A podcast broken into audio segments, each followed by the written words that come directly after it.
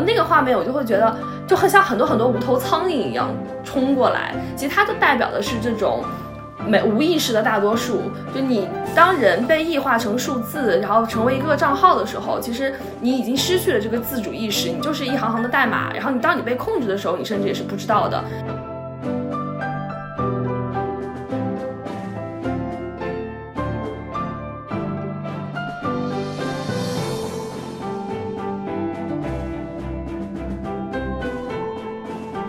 手跟吉卜力的一一些渊源，再加上他最近几年这个票房的表现，其实很多人，尤其是近几年，都拿这个西田守跟宫崎骏做比较，或者说把西田守称作宫崎骏的接班人。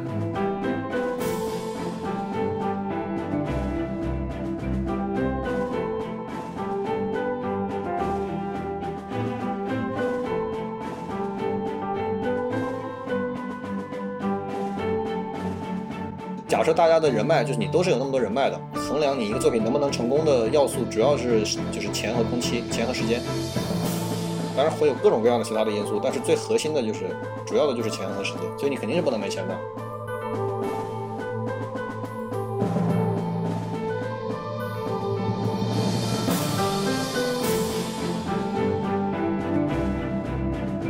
无情的 Wonder 的微信公众号开通啦！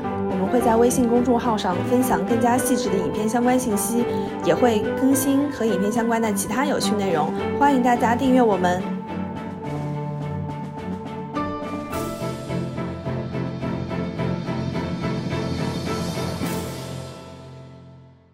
欢迎收听《无奇 No Wonder》，我是 Brad，我是大布拉，我是羊驼。我们之前说，就是完山正雄是金敏在动画方面的再生父母嘛？实际上，完山正雄除了金敏之外，他在发掘了金敏之后，他还从这个东印的深坑里面挖出来了另一个璞玉，叫细田守。细田守这个名字，我们在吉普力那期也提到了，嗯就是他是一个没有被吉普力接纳的很出色的一个动画监督，就是被宫崎骏婉拒的那个那位老哥啊。对，当然理由是因为他太他太有才华了。对，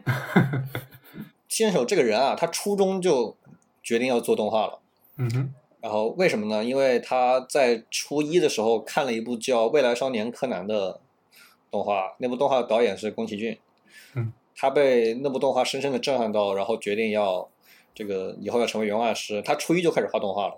嗯，在大学参加了那个就是动画的那种同好会，然后有很多有几十部这种短片动画作品，就是参与参与原画的这种。然后他大学毕业之后就。呃，应聘了吉卜力，然后这个有那个很著名的故事，他的才华把吉卜力的人震惊到了，感叹于他的才华。但是宫崎骏给他写了一封信，说，呃，如果你来你的，如果你来吉卜力的话，你的才华会被消耗殆尽，因为吉卜力是一个非常限制创作者才华才华的这么一个公司，就没有让他通过。然后被吉卜力拒绝的七点手，他就很失落，然后就进了东映。东映这家公司是一个很大的公司，非常的就是流水化、流程化。所以说，它也是一个对于创作者的这种才华限制的比较严重的这么一个公司。所以，细田守在东映，他就是很按部就班的从动画开始做到了原画。然后，九十年代九五年左右，随着这个 EVA 的爆弹，嗯，就是整个动画业就开始迅速的膨胀，然后东映出现了演出家的短缺，所以细田守就莫名其妙的就被提拔到了演出的位置上。然后他九十年代末。作为导演拍了第一部有他个人烙印的这么一部这个剧场版作品，叫《数码宝贝大冒险：滚球兽的诞生》。这部这部作品是我觉得是我最喜欢的系列手的作品。说实话，它是数码宝贝第一季的一个剧场版，对吧？它是数码宝贝 TV 之前的剧场版。哦，嗯，数码宝贝那个，我们就小的时候都看过的那个数码宝贝大冒险，就是那个亚古兽，然后什么钢铁加鲁鲁的那个剧场，那那那个 TV 动画，就是因为细田守拍的这个剧场版反响非常之高，所以才决定了 TV 化。它其实都不算一部剧场版嘛，它好像就几十分钟。它是一个二十分钟的这种，就是欧，就是它是在剧场放映了，但它实际上是一个短片嘛。OK，然后零一年又又做了一个这个长篇的数码宝贝的剧场版，《我们的战争》开始就是被业界所认识。但是他还是一直在东映，在做那个什么《光之美少女》啊，然后呃拍了一部《海贼王》的剧场版，然后还给《海贼王》的 TV 当了就是单集导演。他的票房很高啊，就是那个《海贼王》剧场版是十四亿日元的票房。但是这种长篇连载的票房，你是不能把它算到你导演的名名头上去的。没有人会就是在意《海贼王》的导演是谁的，嗯，对吧？是，所以说他还是过得很不如意。然后零四零五年左右，就是 Madhouse 的老板丸山正雄邀请他去 Madhouse 拍一部改编小说的这这么一个企划，叫《穿越时空的少女》。《穿越时空少女》同年有那个宫崎五郎的《地海战记》，OK，然后虽然宫崎《地海战记》的票房是七十多亿日元，然后《穿越时空的少女》是两点六亿日元，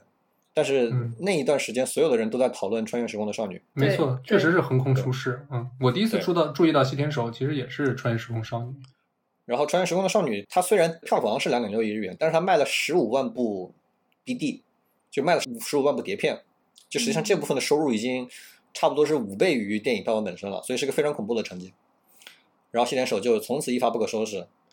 零九年拍了《夏日大作战》，《夏日大作战》《夏日大作战》的票房是十也是十十几亿日元，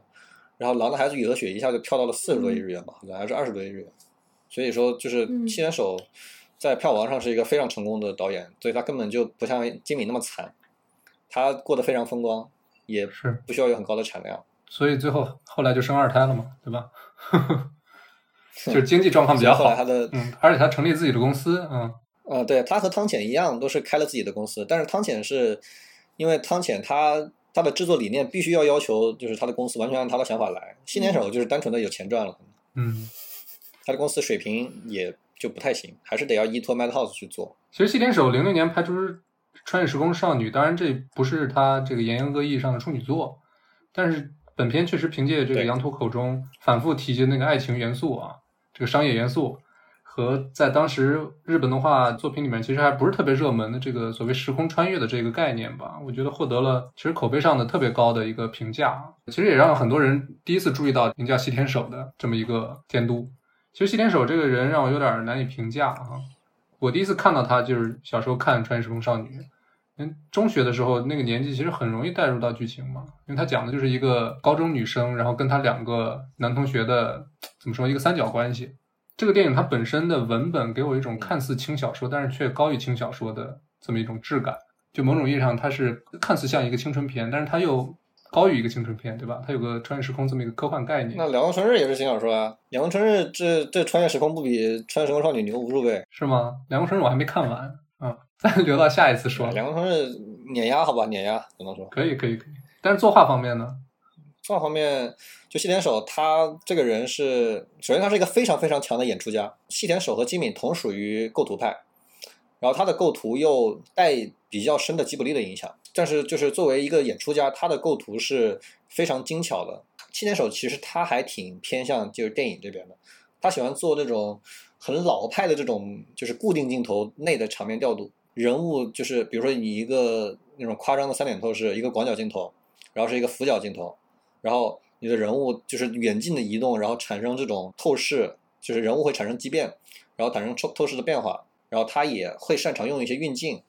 比如说，呃，你首先一个人物站在就是上手位，上手位就是偏右边，他在发生一些这个心理活动，然后镜头一个带右的摇镜摇到右边去，然后刚才那个上手位变成下手位，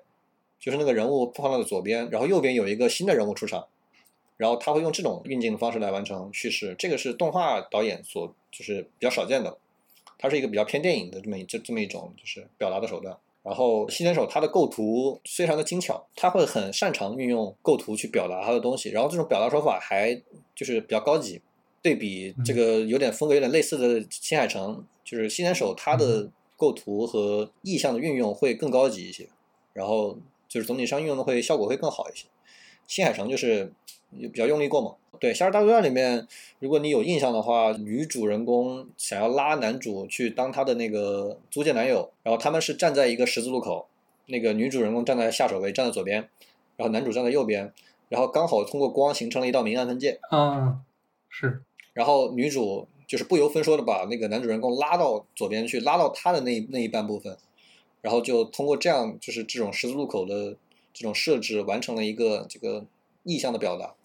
就新田守对于这种东西的运用是比较强的。《夏日大作战》的故事其实也不复杂，就是讲这个女主人公她找了一个租借男友，然后一起回家，一个学弟，对，一个学弟一起回家。然后她的家庭呢，其实是一个呃本地大家族，对幕府时代的一个军事家庭吧，应该说嗯她的这个家的女主人就是她的奶奶，应该说是以前的是一个内臣，但他们带这个租借男友回家之后，和这一家人发生了一个和数字世界作战的这样的一个故事。嗯，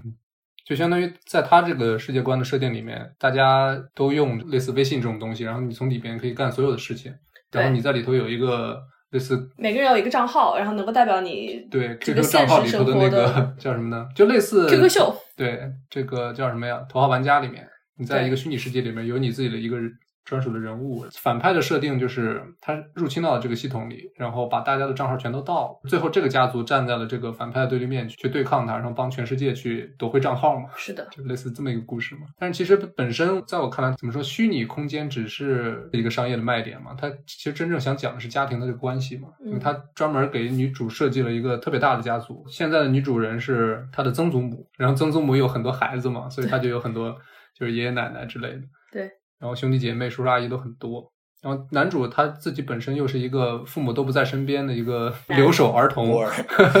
就是这么一个戏剧冲突在里头。因为男主他其实本身是一个除了数学一无所长的这么一个平凡无奇的青年，但是最后通过他的才能和他的这个性格嘛，最后被整个这个家族接纳，然后也收获到了这个学姐的芳心嘛。对，嗯。一个大团圆的结局。其实《细田守》，我打心底里认可这个导演或者这个监督，就是《夏尔大作战》，因为这部电影它其实把既普通又不普通的家庭啊，然后以及那种鸡毛蒜皮，但是又同时要拯救世界的故事，拍出了特别棒的一个人物弧光。然后再加上这个特别流畅的这个剧情的铺陈，然后强大的这个群戏掌控力啊，然后大量的固定机位，其实这本身真的是一部特别出色的电影。就当时我第一次看的时候，确实不管是看的过程中还是看完之后，都心情特别愉悦啊。这确实是一部根据它的名字。特别适合在夏天看的一个特别解暑的电影。嗯，对，是的。其实这个电影我还是有几个场景印象非常深刻的，一个是就是刚才我们说到这个曾祖母，她应该是一个就非常有权势的这样，但是是比较传统的这么一个老太太，是个就硬派老太太。然后她发现这个虚拟世界遭到入侵，然后可能全世界会有遇到一些危机的时候，然后她就给各处打电话，然后把她自己的孩子们都召集过来。因为本来这个全家人就要聚集，因为要给这个老太太祝这九十大寿嘛。对，祝寿。然后她就把这些孩子们都召集回来，然后能看到她这个全家人是有干不同的职业的。嗯、然后这老太太你会觉得哇，就是一个那种。非常厉害的人脉特别广，对人脉特别广，然后有很有个人魅力，一个短发就是精神矍铄的这样老太太。当然，她在电影中间就不幸逝世了。她身体比我还好，可能感觉耍大刀。是的，是的，这是一个很酷的一个一个老太太，而且用这个老太太的线索，其实你就把她整家人给串联起来了。你就会觉得他整个家庭是一个就很有骨性主心骨的这么一个家庭，嗯、就不是一个那种延绵了很多年，然后大家已经不知道去哪儿的这样的一个家庭。所以他就是通过老太太这条线，他其实把他嗯想要塑造的这样一个核心的整个家庭的角色就就已经立住了。然后走到那个虚拟世界，就是这个游戏的这一。边其实我觉得它对一个能够主宰全世界的这样一个游戏，或者这样这样一种科技一种技术，我觉得细田守在这里还是做了一些反思的。因为就刚才 Brad 在介绍的时候就提到，它这个游戏其实是一个能够控制这个世界上所有东西的一个游戏，就你可以在这里面就微信嘛。嗯，比微信还比微信还厉害一些，对。上可以就是操控卫星，对吧？下又可以交水电费、交水电或者这个交通信号灯，其实大家都在这个系统里边去操作。对对对，未来的微信嘛，就它反正是有点像一个智慧城市。是你不能因为你是深圳人就这么吹腾讯啊。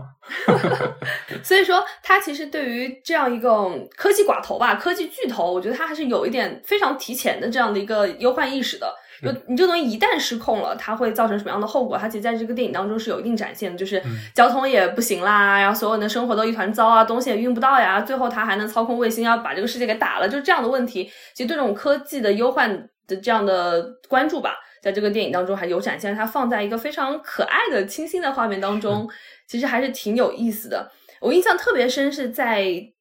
中间有个角色叫家主马，就是应该是家庭的一个小弟弟吧。其实，在这个游戏当中，或者在这个系统当中，他是一个比较厉害的角色。嗯、然后等到这个系统失控的时候，他其实单枪匹马的想要去跟这个系统就是反派做战斗。然后当时反派已经把很多人的账号都吸引过来，然后他去打仗的时候，我记得有一个画面是这个反派出了一拳，然后你从那个远处看去，他就是一个非常大的一个拳头，然后跟加主马的这个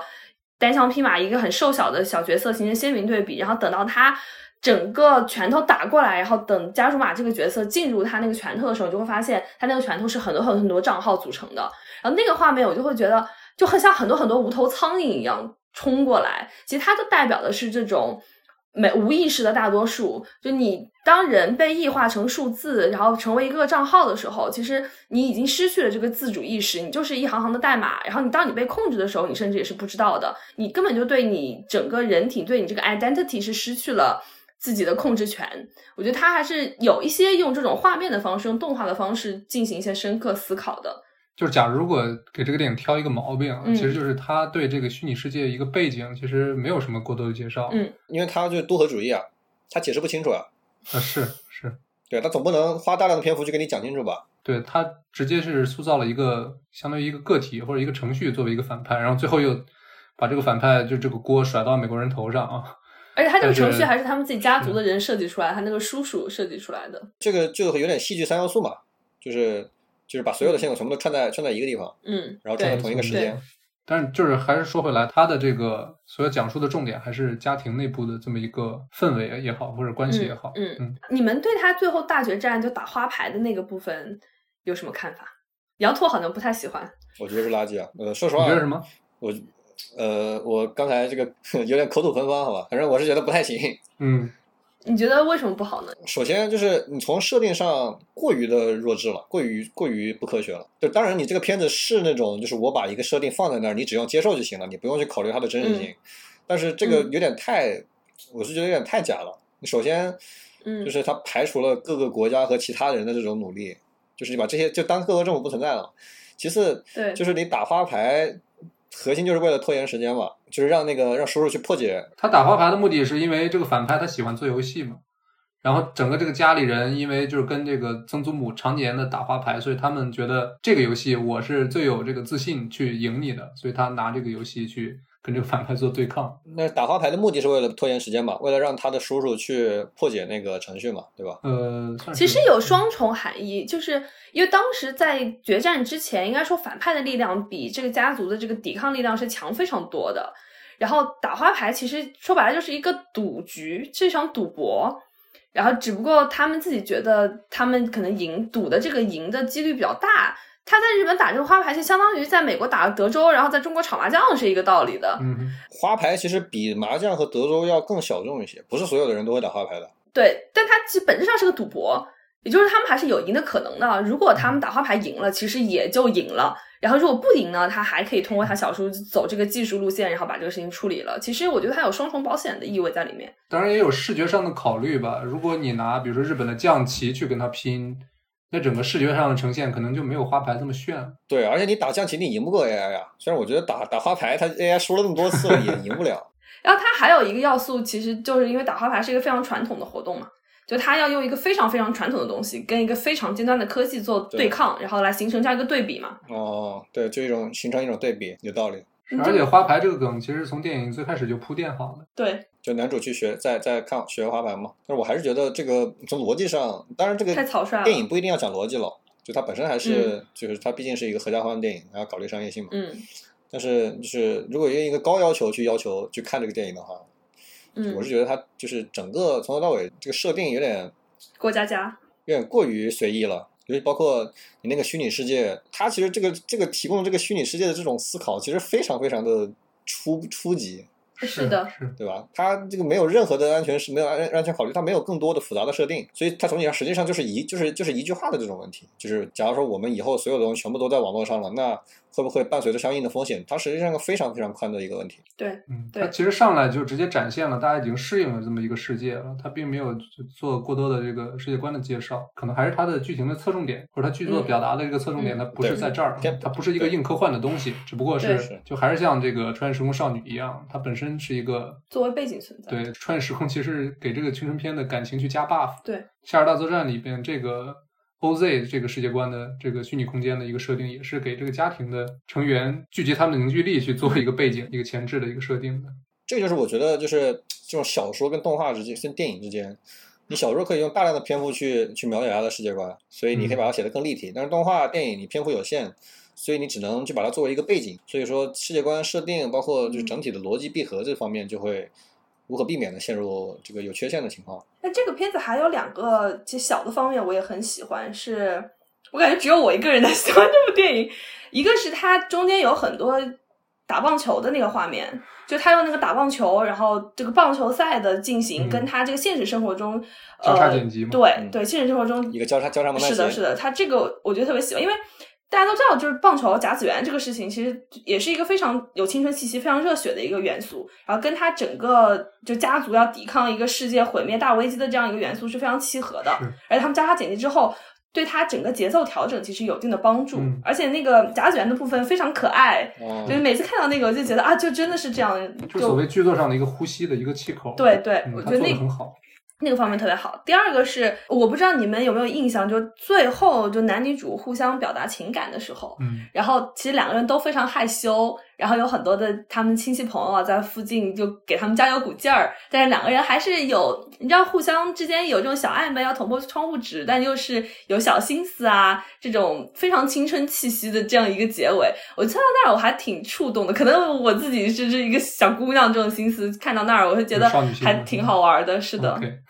就那个小处理我还挺喜欢。我觉得让新海诚上新海诚也行啊，新海诚喜欢走那种你知道苦情比较苦路线是吧情的啊相思距离那种路线，他是的做这种小的互动，然后描写这种非常细小的小情感，就觉得不太不是那那你的名字前半段不是够好了吧？啊，对对，但是他就是他最后不会落脚到那儿，就他最后他不会说这个事情，他你想这个画面已经是这个片子就最后的结局了，嗯然后他收到一个两个人之间的结局，然后跟他起初最开始租借男友这个事情又产生一定的呼应，就我觉得还是有他的小心思在里边的。就有一个就是比较巧的地方，也是西点手作为一个演出的这种实力的表现。他是很细腻的。对对，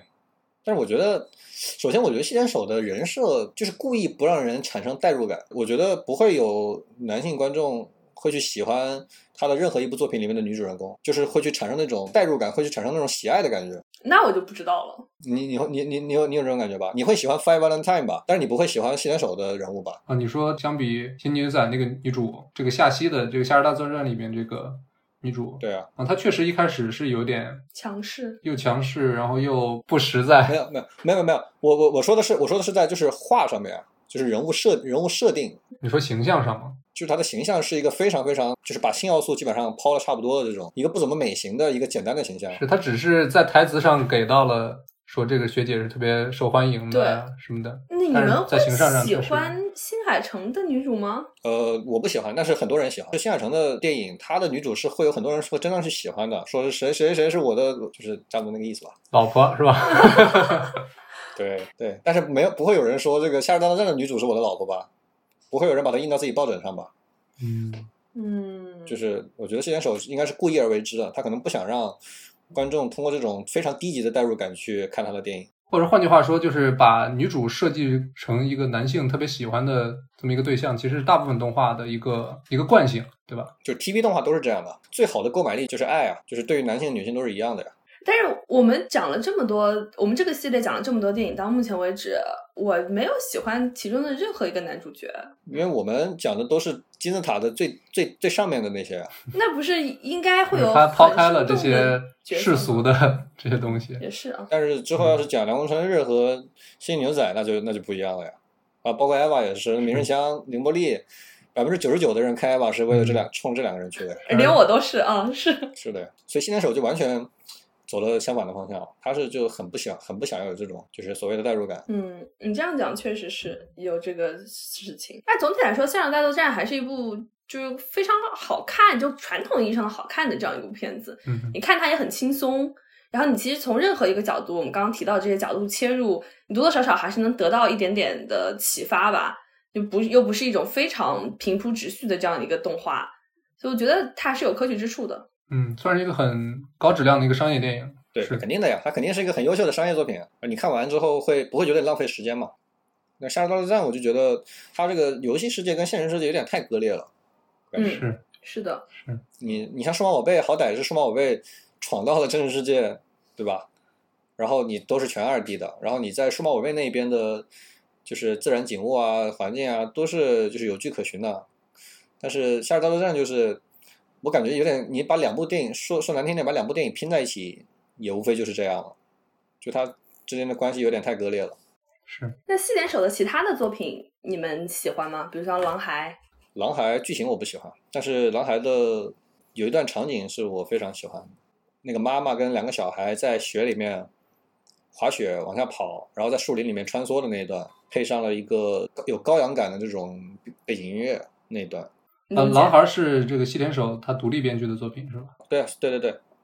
我觉得其实他走到后面，他开始独立编剧了之后，当然我支持他在创作上他想更进一步嘛，继续历练自己。但是结果的话，我觉得就是见仁见智了。自打开始独立编剧，其实他在这个故事的这个把控力或者流畅度啊，或者是你也可以说他没有之前那么商业。未来的未来，他完全是一部抛弃了商业追求的这么一部电影，可以感觉到。但是中间过渡的这两部《狼的孩子雨和雪》和这个《怪兽之子》，它其实还是偏商业的一个作品嘛。但是它其实，在剧作上其实还有没没有达到那个高质量商业电影的这么一个标准吧。《狼孩》和《怪物之子》票房都很高的，但是就是我觉得他们的受众就是偏向于小孩了，就偏向于就是亲子嗯，受众这种。对，所以我就不喜欢它这个初始设定，我就不喜欢。就是这种动物跟人相互抚养、养育这种这种故事，我就觉得，哎，你从那个罗马城建成开始就在讲这个故事，你讲到二零二零年，不是讲到二十一世纪了，你还在讲这个故事，我就觉得嗯意思不大。而且我觉得那个故事本身就是问题也挺多的，也不是一个特别好的故事。但是男孩的作画是这很厉害的，那一段就我之前说的那一段，我很喜欢的那段滑雪是，嗯也是井上俊之画了全员画的。所以细田守作品在羊驼眼里就是有好的原画师的这些部分是可取之处，剩下的都不行。但是它制作层面其实一直是 OK 的，我觉得它这就是很高很高规格的呀，是。就是仅次于吉卜力的那一档。他有给其他的导演产生什么影响吗？或者他有就有组建一个支自己的团队，然后去喂养哺育其他的作品吗？西点手他跟新海诚类似，西点手开了个公司叫这个 Studio 妻子，就是地图工作室，但是只给他自己，只给他自己嗯做，就是相当于围绕他自己的一个班子，就跟新海诚一样。新海诚不是那个嗯 Comic Wave Film 嘛，嗯规模也不也不大，然后人也不厉害，也没有给业界带来什么新鲜血液啊之类的。所以他其实没有什么这种产业贡献，对吧？对，西田守这个人，他对于业界的影响就是他的演出比较强，会有很多就是新人演嗯出去学习他的演出，比如说一些场景调度啊，主要是这方面的，就是影响还是有限吧。嗯，也没有到金敏和汤浅的那个地步，他没有开拓一个新的方向。但是其实因为西田守跟吉卜力的一一些渊源，再加上他最近几年这个票房的表现，其实很多人，尤其是近几年都拿这个西田守跟宫崎骏做比较嘛，或者说把西田守称作宫崎骏接班人，这点你怎么看？你新海诚好歹票房接近了，西田守连票房都没接近，其他的就更别提了吧。跟新海诚相比，西田守他是更像吉卜力，嗯这这是肯定的。但是我说的难听一点，把西田守这人从历史上去掉，动画业界也不会有什么变化。OK，就除了他的演出留在历史中之外，那把新海诚去掉呢？把新海诚去掉，新海诚去掉肯定结果会更差一些，至少这个商业方面业界的收入会少一些。就是东宝他从新海诚手上拿到的预算会给其他的导演去拍更好的片子。嗯其实换句话说，就是新海诚其实他虽然作品质量见仁见智，但是他对产业的贡献上其实还是怎么说？他起码不是跪着把钱挣了，当然他也没站着把钱挣了，但是他其实他那个吃相还是 OK 的，对吧？那是你你从动画整个日本动画业界的角度来说，那当然是个站着把钱挣了。就是比如说中国的投资方、或者中国的引进方，他以后你的名字之后，他天使之子就花了很多的钱去买啊，他会给一个很高的预期啊。所以说从这个角度来看，东宝就从新海诚身上赚了很多钱，然后可以为业界带来这个更多的更好的影响。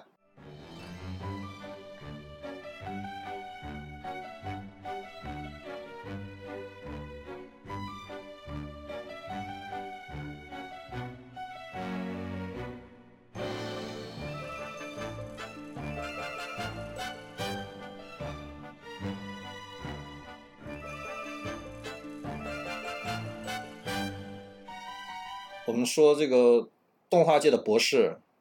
就是全世界对日本动画最懂的人井上俊之，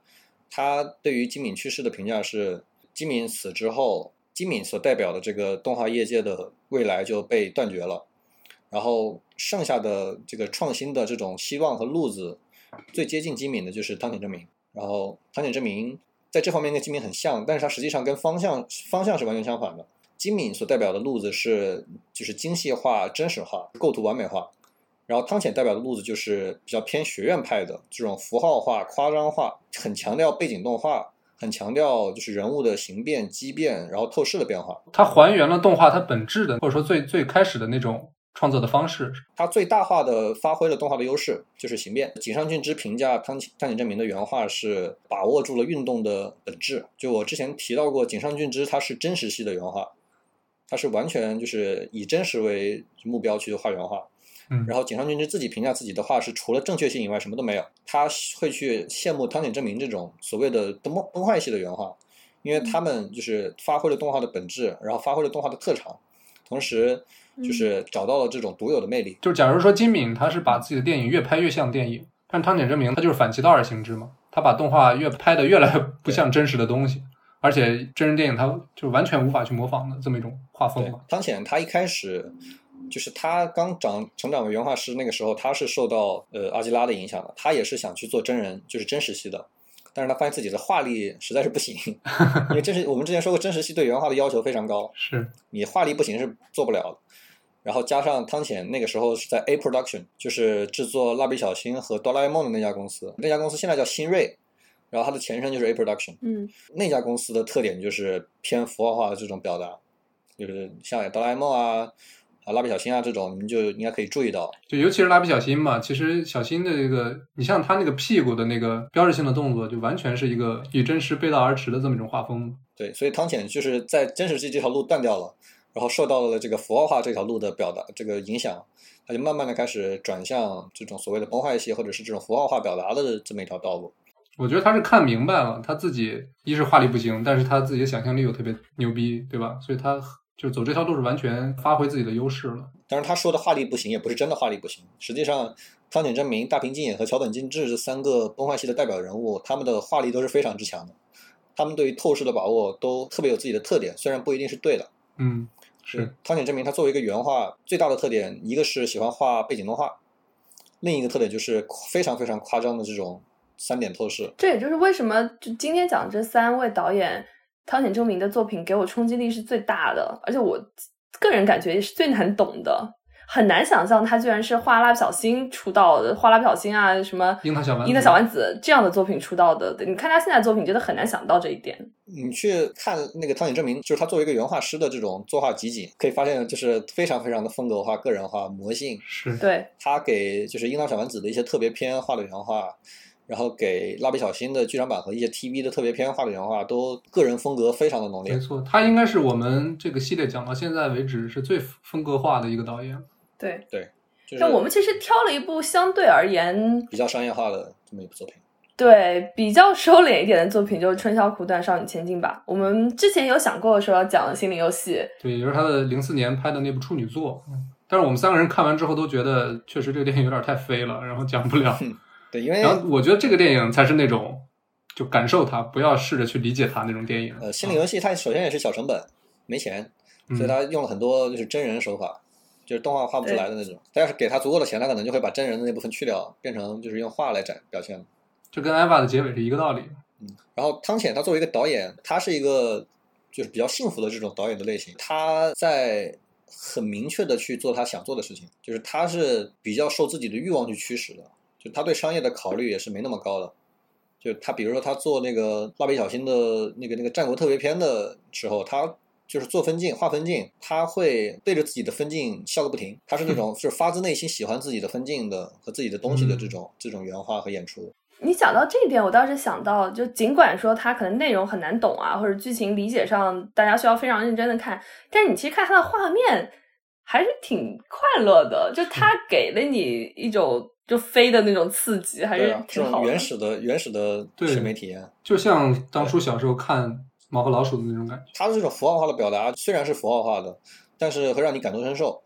比如说这个《春宵苦短》里面你用了很多很多的一个一个符号化的东西，就是那个喝喝水或者吃饭，它会在你的嘴里面变成一个球，一个很大的球，然后这个然后它经过你的喉咙的时候，你喉咙会被胀成一个球，然后到肚子里面你会快，它会做成那种你整个人就是往往下往上一蹦，对然后它那东西沉到你的肚子上面，把你肚子捅出一个凸起的部分，对这样一种符号化的表达。包括他喝到那个酒的时候，然后就从身体里面飞出了一些蝴蝶，然后来表达那个酒的可口。是，哦，那个是那个是非常这个有创意的一个演出，就是汤浅的这种小点分镜演出的小点子，也是层出不穷天马行空，很有想象力。对，我们还是先来说一下《春宵苦短，少女前进吧》的剧情吧。嗯，这个片子的剧情，你要说简单也简单，说难也难。简单来说，其实就是一个少女跟追求她的男性一个晚上的奇遇记，然后分成了四个章节。但是你要具体去说呢，每个章节它当然都有自己的主题，然后并没有一条非常完整的逻辑线来讲说这是一个怎么样的故事。它本质上还是个爱情故事嘛，一个学长去追这个学妹，然后一开始两个人就发生简单的偶遇，但是经过这一个晚上的奇妙的奇遇吧，各色的人物，然后各种故事的发生，莫名其妙的就把两个人的距离给拉近，对，最后两个人就就停留在了两个人第一次约会的这么一个见面的场景，电影戛然而止。那我也还是有这个问题，就刚才讲《千女游》的时候也讲到，你们觉得这是一部爱情电影吗？我觉得，我觉得是的。对它表面肯定是一部爱情电影。我分享一下我看这个片的经历，是我第一次看这个片子的时候是在伦敦，然后是我们有台主播考分，嗯，当时组织大家一起观影，然后看了这部片子。当时是在一个特别深夜的时候，然后那天拿电脑看，对，然后也是我们可能那天好像看了很多部片，这是最后一部片子了。嗯然后他当时就说啊，我们看一部快乐的电影，然后就放了这部片子，大家都看得昏昏欲睡，因为它其实没有，就像我刚刚讲的，没有一个主线的故事，所以你必须要去体会它的画面，你体会它的作画。是说到这儿，其实我最近一次看这个《春宵苦短》的时候，我就觉得，我当时感受就是，假如你喜欢这个风格，那其实汤浅在整个这个电影市场里面去不断给你惊喜，没错，真的就是不断的，就是隔几秒钟恨不得就给你一个惊喜。但是如果你不喜欢的话，那整个这观影市场对你来说真的就是一种折磨，没错，就是这种。这个就是所谓的电波片嘛，就是你电波对上对了，就会无限是的，是的。但是当我就为了准备这期节目，然后重新去看的时候，其实我反而、就是、接受它了。对我一方面当然接受他了，但另外一方面我因为他给我的这个这种灵光乍现的创意点的刺激太大，是你让我没有办法去觉得它是一个爱情电影，就是它这个爱情元素藏的就非常非常非常的深它。是个奇幻电影。没错，它就是个奇幻电影。就我不在意他们两个在不在一起，我不在意他们两个的情感是怎么发生的，我只在意就这个晚上的奇遇它是怎么样的。是的，嗯，而且我还看到有影评说，觉得好像男生啊，特别是年纪可能稍微长一些的这些观影者，有我看到有人表示说，已经不能带入这个就春宵苦短，少女前进吧这样的爱情体验当中，这种感情氛围当中了。你们两个觉得呢？这部片子一般人都不会带入吧，都带入不进去吧？这都是什么情况还？是可以有吧？就是你还是可以理解说他们两个最后为什么。会产生互相产生情愫啊，然后包括中间这些奇遇的时候，他们有一些感情的这种交互的地方，就你会有你对这个角色会有情感交换嘛？怎么说？反正看这个电影的过程中，我是没有那种类似所谓春心萌动，或者突然想谈恋爱那种感觉，这肯定没有。就没有这种春宵苦短，然后你要追求爱情的这种冲动没有。这个真的没有。嗯，如果以这个标准去评判的话，那这个电影肯定不是一个爱情片，或者不是一个特别成功的爱情片，对吧？是。当然，有的人其实根据我的经验啊，就是在《春宵苦短》里面，就是产生代入感或者是产生这种感情波动的人还挺多的。就它实际上还是一个，嗯，就是能对人的主观感情形成比较强冲击力的这么部片子。尤其是它的音乐，其实还挺存在感还挺强的。对，是，也就是说，你不通过这个四平八稳的叙事，但是你通过各种的意象，你还是可以去怎么说挑拨人的这个内心的这个情感的。是的，嗯，这就是汤浅证明的方式。这个就是符号化的魅力所在啊，对这是符号化的魅力所在。是的，就是你通过一些看似特别夸，就是乱七八糟的这种符号化的表达，但是有的时候就能戳中人的内心的是的那种这个关键的地方。这就是汤浅想要去表达的东西，这也是森健森健登美彦想要去就是原著的作者想要去做的东西。嗯，就是春江苦短，它其实上它森健的要素比较多。没错，没错。就包括我其实看这个电影的时候，因为里面有那个李白，包括有电气白兰，我突然想到，哦，这个我之前好像看过一部叫《有点天家族》的这么一个 TV 动画。啊，小点天是我最喜欢的 TV 动画之一，好吧？对它其实里面的这个感情的元素也是通过这个方式去表达的。就那个那个世界里面是也是在京都，对吧？这个城市里面有天狗、有人和就是狸猫。森健的所有的就是小说，它的世界观是一个世界观。对对对对对，有有人物去做一个叫什么串场，或者是一个破次元壁的这么一个过程。很多人说这个森健登美彦和我，就是很很多人的影评啊，就是森健登美彦和我总有一个人脑子有问题。所以说，就是森健和汤浅这两个人其实是天作之合，就是他们俩可能脑子都有点问题。嗯是对对，有点像那种就是剧作家和导演的黄金搭档。对我我看我也看好多人说这个汤浅证明就是动画界的昆汀啊，就恶趣味很多嘛。他他自己就是退休，就是他退社之后，就是在推上经常会画一些自己随手画的那些动画，都是那种脑洞大开，看着莫名其妙的。是，当然这个《春宵苦短》它是一个偏商业的作品，其实他把他自己的这个趣味有所收敛，或者大大的收敛。对，但如果你去看什么《心灵游戏》啊，或者去看《兽爪》那些作品，那真的就是嗯他把这些恶趣味就表现的特别露露骨。而且这毕竟是一个改编作改编作品，他还是要照顾原作的。对对，汤浅在拍完这个《春宵苦短》之后，被人戏称为这个森健发射机。就他也是把原作拍出了新高度的这么一种感觉，对吧？这个因人而异吧，有的人因为森健他是有很大一批这种忠实读者，嗯而且森健自己的成绩也不差，他嗯四叠半和这个《春宵苦短》是他先拍的，然后有顶天的一和二是吉原正行，嗯然后还有一个企鹅公路，虽然成绩也不是很好，但是至少是就是做出来成一个电影剧场版，企鹅公路好像还在国内上映过。上了两百多两两百多万票房，也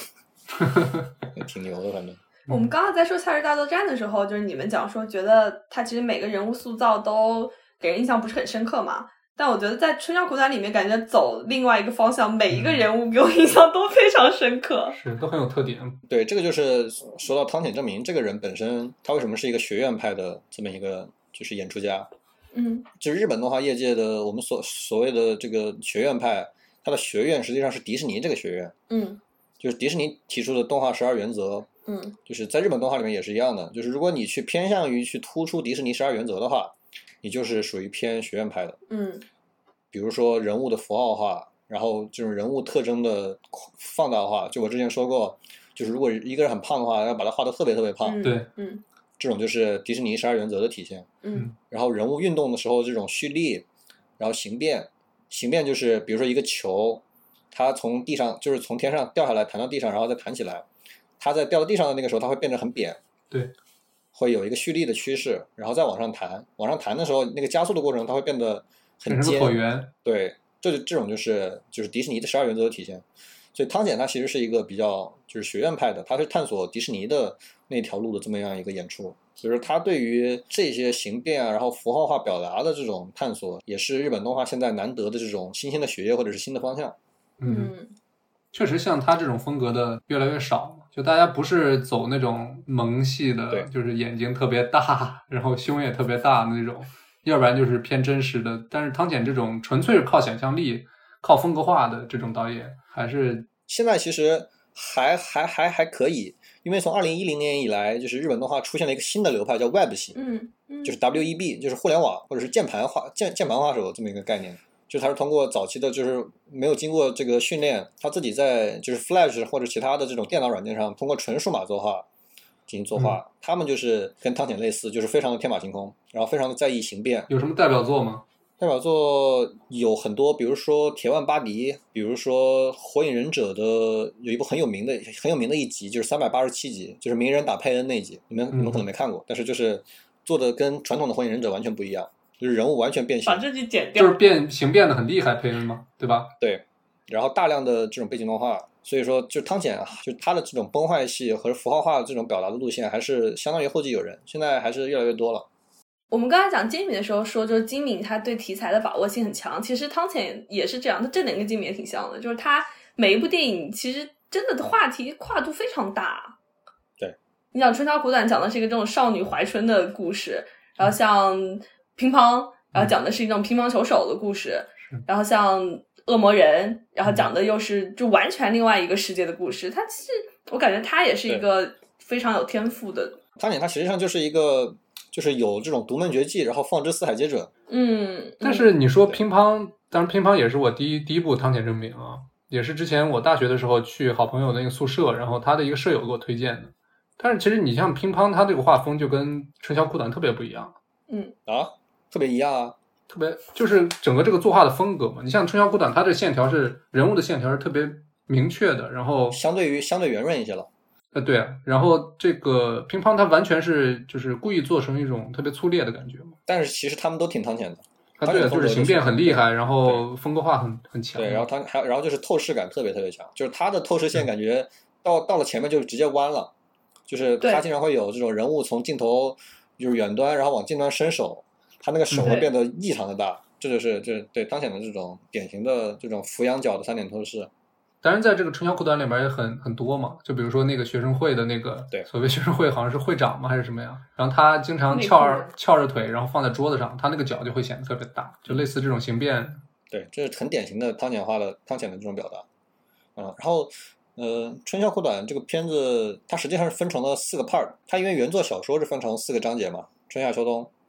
第一段是喝酒，第二段是这个旧书会，然后吃火锅，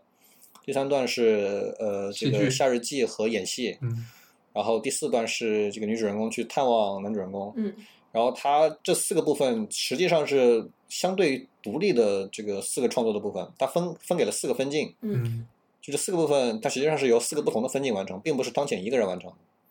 所以说，汤浅这个导演本身实际上真正意义上只画了四分之一的分镜，当了四分之一的演出。他实际上当了二分之一的演出，当了就是第一个 part 和第二个 part 的演出。第二个部分的分镜是一个韩国人，也是汤浅的一个一个跟班，是一个御用演出。所以说第二个部分也比较汤浅，当然也有这个这个韩国人自己的一些风格。那个韩国人他的风格就是很喜欢用斜的机位，让环境形成一个这个三角框架或者三角构图，然后他喜欢用斜的俯仰角。然后你们如果再去看的话，可以嗯就是观察一下。第三个 part 是夏日祭，这个部分就是最不汤浅的一个部分，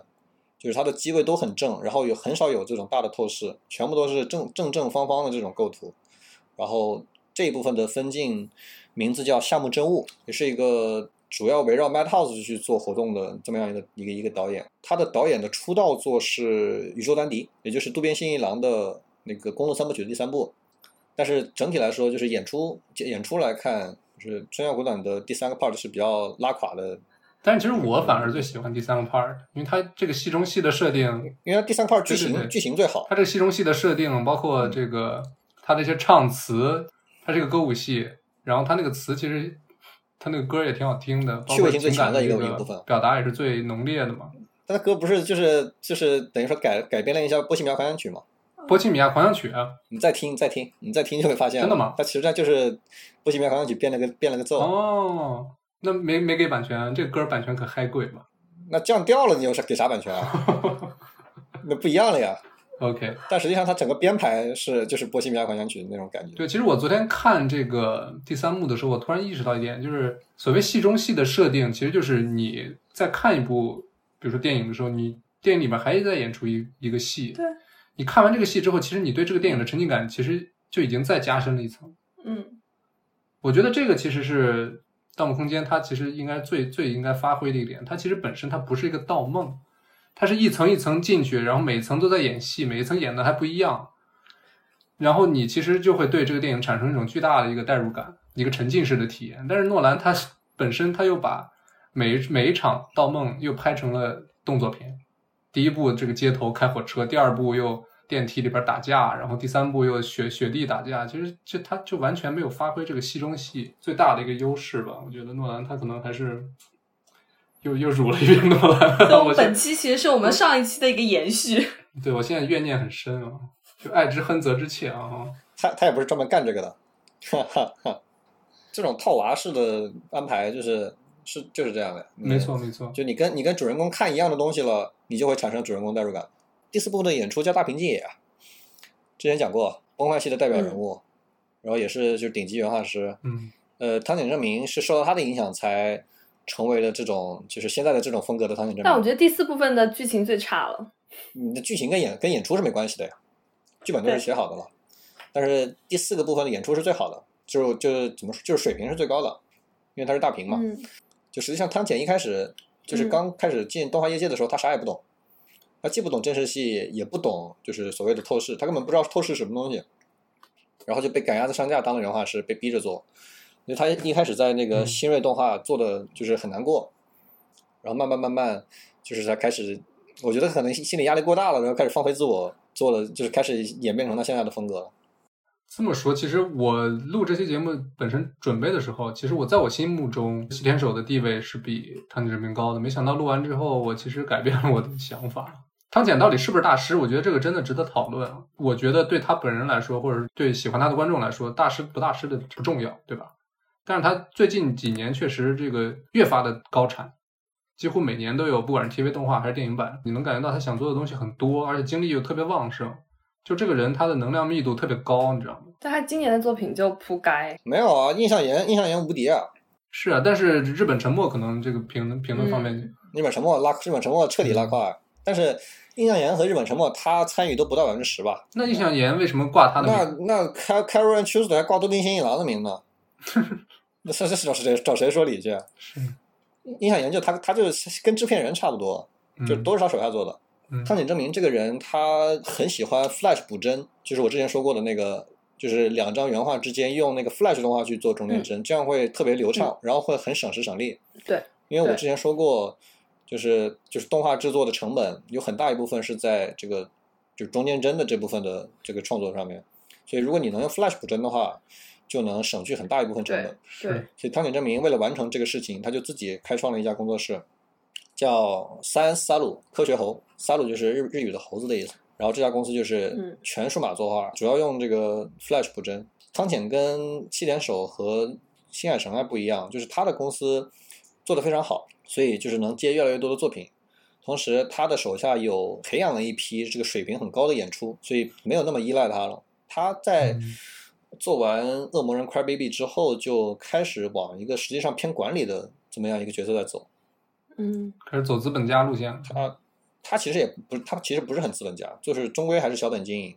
但是产量是提上去了。嗯，但是他其实受到东宝的压力很很很大，就是一直在被逼迫去拍各种各样的东西。就最近两年，他其实拍的东西都不是他想拍的。就那个他一一七年不是连出了两部嘛，就是《春夏苦短》和那个什么《朝露黎明之歌》嘛，一年之内连出两部电影，你这是什么概念？是。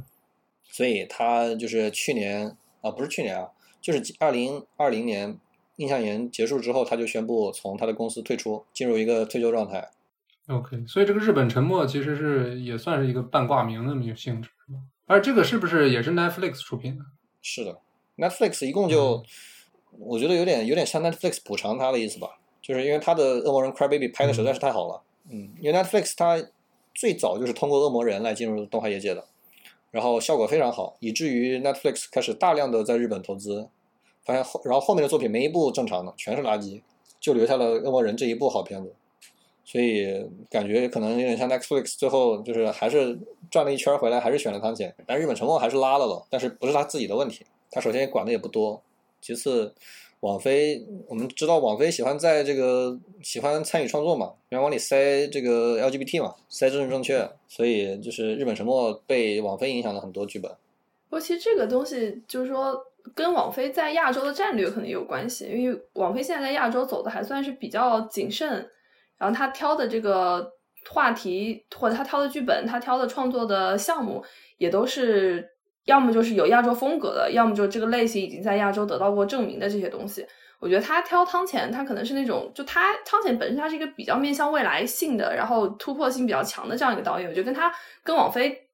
本身的气质，然后跟网飞想要在亚洲塑造的一个形象也比较契合。而其他的成名的导演，我觉得不一定他愿意走网飞这条路，他不一定愿意跟网飞合作。他们不愿意给网飞拍东西，但但但他们很愿意赚网飞的钱。因为网飞买上版权可以，但是让他们去参与网飞的项目，他们就不一定愿意。网飞在日本投资都是这样的，就是他他他就是投百分之百嘛。嗯。所以说势必会要，就是网飞他在日本，他他投资日本的话都是，就是他的目标受众是全世界观众啊。对。他要保证你的话题就是有有全球普适性。嗯。所以不管是渡边还是汤浅还是那个骨头社，还是呃京都动画。他挑的这些公司和人都是在全世界范围内的知名度比较高的这种导演，然后拍的题材也都是这种全球化，尤其是要美国观众能接受的这种东西。网飞总体现在亚洲声量还不是特别大，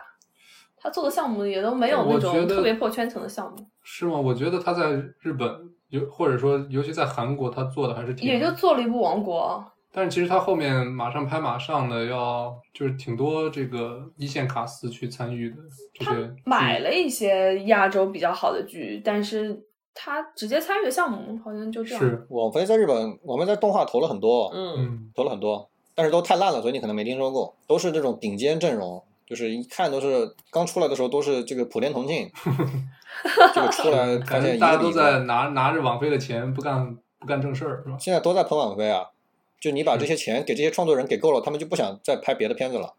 他们拿这把钱就玩去了。嗯，但他在韩国确实这个摊子支的还挺大的，我觉得他后期确实有很多，你看着确实也像羊驼说的，就是挺靠谱的这种阵容，嗯，去上。而且网飞有钱啊，这个原因也很多。我们以后讲那个韩影二十年的时候，也可以讲讲这个话题，就是它跟这个韩国整体的电影工业或者电视影视工业也是相关的。嗯，网飞这公司相比于日韩来说太有钱了，就是它给到日本动画的，就是预算是其他的公司给日本动画的两倍。毕竟它的市场是全世界嘛，但日本动画的市场其实还主要是本土。对啊，但其实我们讲到现在，就是已经看得很明白，就是这个日本动画它的质量优劣跟它的预算并没有，并不一定是成正比关系。你低预算能够做出很好的作品，高预算也不一定能做出很好的作品。但是就是你没有钱，肯定是做不了好作品的。就没有人跟钱过不去，那两亿日元拍的《千年女优》呢？那也就是金敏能拍出来了呀。你让我拍，我肯定拍不出来这是。个个例嘛。就金敏也没几个呀。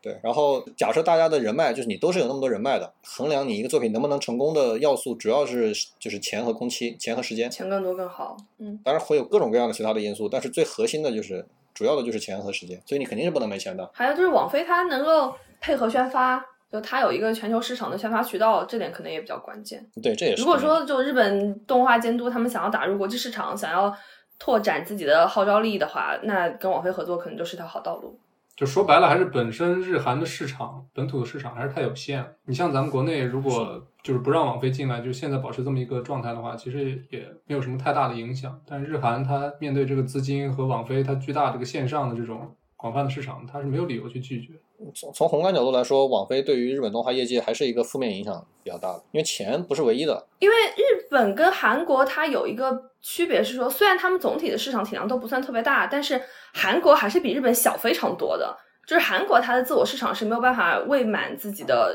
产业发展的，但是日本的话就是将将够，所以但可以更好。对可以更好，就是他们还是有一些区别。没有，你要比你要你要比韩国、日本的话，你得比他们两个的真人电影啊，嗯动画跟真人是比不了的，就这两个模式是不一样的嘛。是的，是的，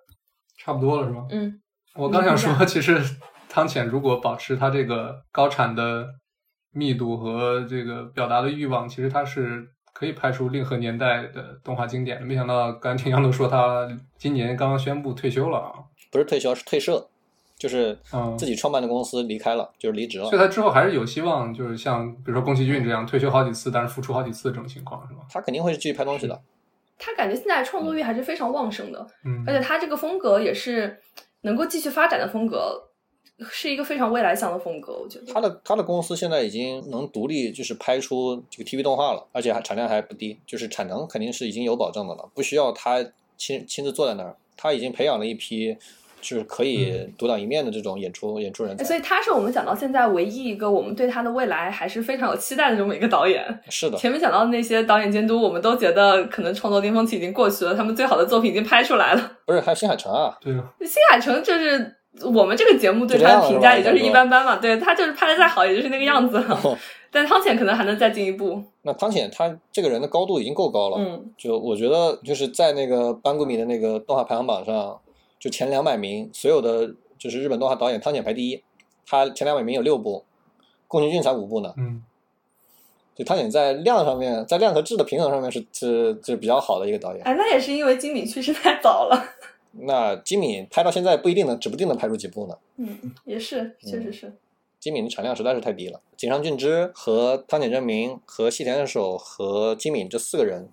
分别出生在这个一九六一年到一九六七年这七年的时间内。这一批这个最优秀的人才之所以会不约而同的选择这个进入动画业界，是为什么呢？就是因为他们的中学时代都出现了一部这个叫《未来少年柯南》的这么一部 TV 动画，是这个宫崎骏导演的这么这么样一部作品。早年作品，对，让他们看到之后产生了极大的震撼，决心去。所以说到说回来，这些人的这个生根发芽，还是得回回归到宫崎骏给他们浇花的浇灌的环境上去。对，宫崎骏他本身还是一个特别肥沃的土壤嘛，对，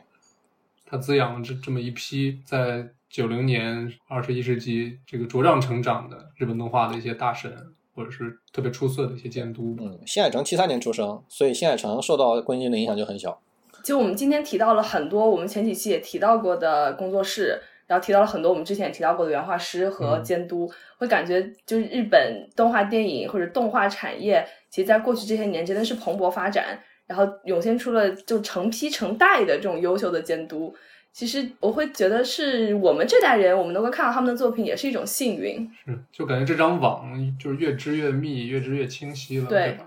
然后还有像汤浅证明这样，可能还能够创造出更大的网络，给人带来更大惊喜的监督。是对，这个是肯定的。当前证明的这条路是目前看来比较有发展空间的这么一条路。OK，现在就是数码作画已经看起来快要有有新的成果。嗯。要要有突破了，嗯，未来五年有可能吧？什么 AI AI 补帧之类的，现在有人在研究啊，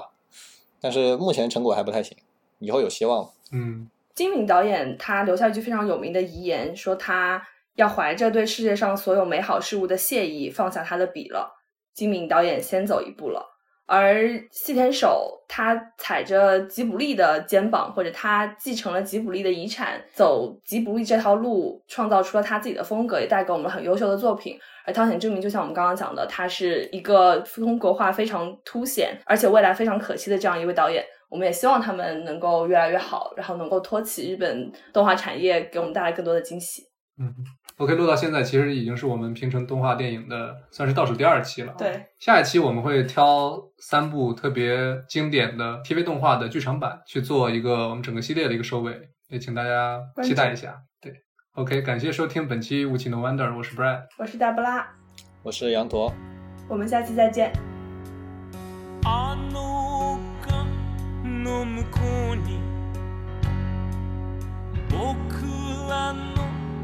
夏がある。変わらないもの。美しいもの。すべてそこにある。太陽の行方を。ひまわりが追いかける。風の音さえ聞こえないほど僕らは見つめ合う。心と心を重ねて